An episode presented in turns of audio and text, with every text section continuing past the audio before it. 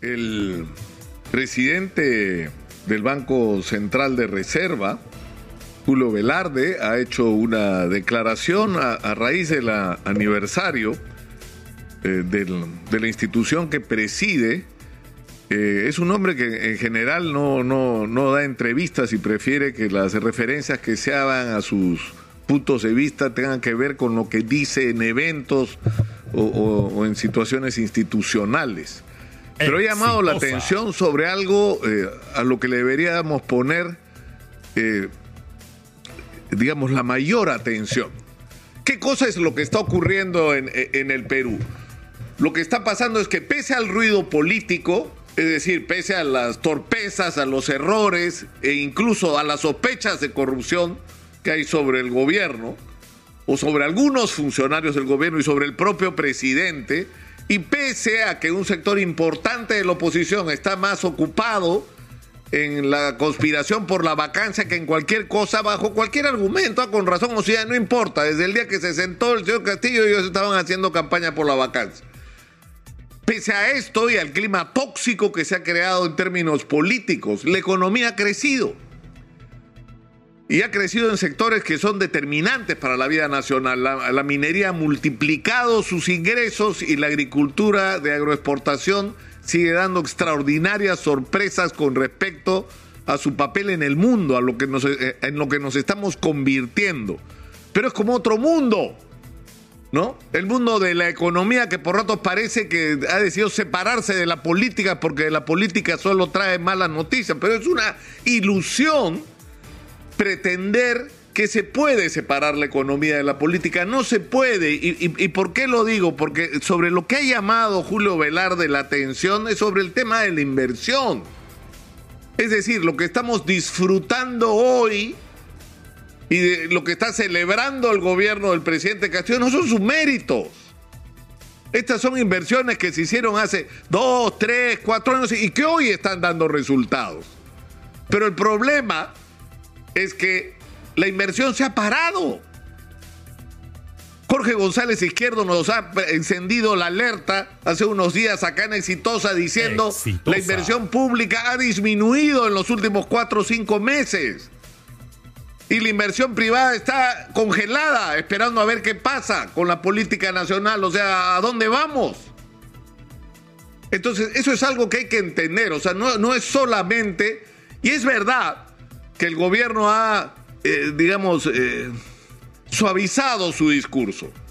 O sea, ya no hablan de asamblea constituyente, reitera el presidente Castillo cada vez que puede que van a promover y promueven la inversión privada, pero eso no son sino palabras si es que no se convierten en decisiones, en iniciativas, en propuestas. Por ejemplo, en el tema de la agricultura exportación. Es decir, si no desbloqueamos los proyectos de irrigación que están parados y si no tomamos iniciativas audaces para incorporar a los pequeños productores a los grandes circuitos de la agroexportación, no va a ocurrir ninguna segunda reforma agraria. Eso tendríamos que estar haciendo ahora. Y en el caso de la minería, nuestra principal tarea en este momento es construir una especie de modelo peruano de contratación que nos permita atraer un modelo que sea recontratractivo para los inversionistas internacionales que se pueden ir a otro lado. ¿ah? Se pueden ir a otro lado. Pero se trata de que vengan al Perú. Entonces, traer al Perú la mayor cantidad de inversión y que le quede claro a los empresarios que pueden estar tranquilos, que acá las reglas son claras, pero acá se respeta el medio ambiente como todo el mundo y acá desde el primer día que empieza la operación minera nos vacunamos contra los conflictos sociales que han generado las inversiones mineras, resolviéndole los problemas e incorporando a las comunidades a los beneficios desde el primer día, para lo cual hay propuestas muy concretas. Y puedo seguir con otras áreas. Porque tenemos una enorme crisis de infraestructura. Es decir, tanto los proyectos mineros como los de agricultura requieren resolver problemas de infraestructura, como los tenemos en la educación y en la salud pública. Pero ¿en dónde termina todo esto? Que para que podamos realizar estas tareas que están puestas sobre la mesa y que son urgentes, necesitamos a la gente adecuada Es decir, hay que poner, y sobre eso también llama la atención Julio Velarde, es decir, necesitamos poner en la conducción del aparato del Estado, en la conducción de cada espacio de toma de decisiones a las personas más calificadas para hacerlo. O sea, yo no le puedo dar el Ministerio de Energía y Minas al señor Vladimir Cerrón para que vote en contra de la vacancia en el Congreso. No. No, esa no es una decisión correcta.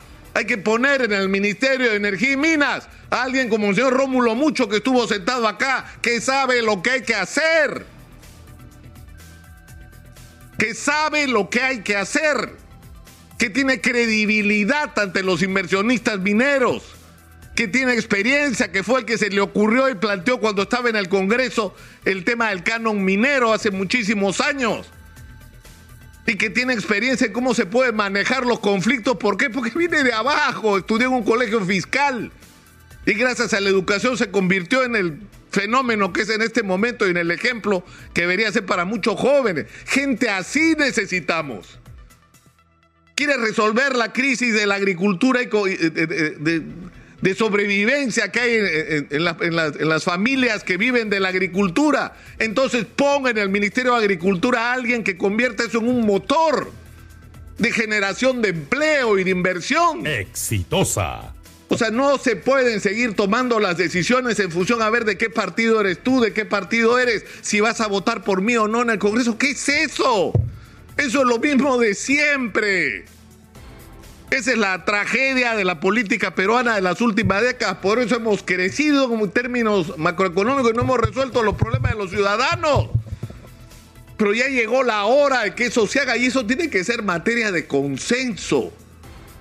Es decir, el presidente Castillo, que tiene que someterse a la investigación de la Fiscalía de la Nación. Todo lo demás es palabreo. Si el presidente dice que él es inocente, entonces que dé la prueba de su inocencia, reclamándole a la fiscal de la nación, que aparentemente y por alguna inexplicable razón no lo quiere hacer, que la investigación sobre la posible responsabilidad del presidente Castillo en actos irregulares y de corrupción sea hecha ahora, no el 2026, ahora. Y si los resultados de esa investigación implican al presidente, entonces habrá que actuar en consecuencia. Esa es la manera correcta de hacer las cosas, ni alocarse con la vacancia express, ni echarle tierrita a las cosas. Lo que queremos los peruanos es la verdad. Y el camino para conseguir la verdad lo establece la ley. La fiscalía está obligada ante el Perú a hacer esa investigación ahora, no el 2026. Pero por el otro lado, el presidente está en la obligación, mientras eso ocurre, a que el Perú afronte las tareas que tiene, a que se logren consenso, no alrededor de, maniobras parlamentarias para evitar vacancias o, este cubileteo que, que realmente resulta increíble. Lo que necesitamos es que estos consensos que existen se transformen en decisiones que impliquen el nombramiento de las personas capaces, sobre todo en estas áreas críticas.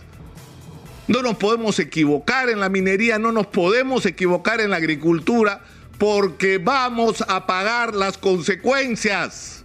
Y porque lo que estamos viviendo ahora, por lo que ocurrió hace dos años en términos de inversión, no lo vamos a tener el próximo año ni el siguiente. Y ahí quien va a pagar es la gente porque no va a haber el empleo que necesitamos y no vamos a tener los ingresos que podríamos tener. Y por lo tanto no va a haber los recursos para enfrentar los problemas de los ciudadanos. Hay que hablar de esto si fuera necesario todos los días. Y eso es lo que estamos haciendo acá.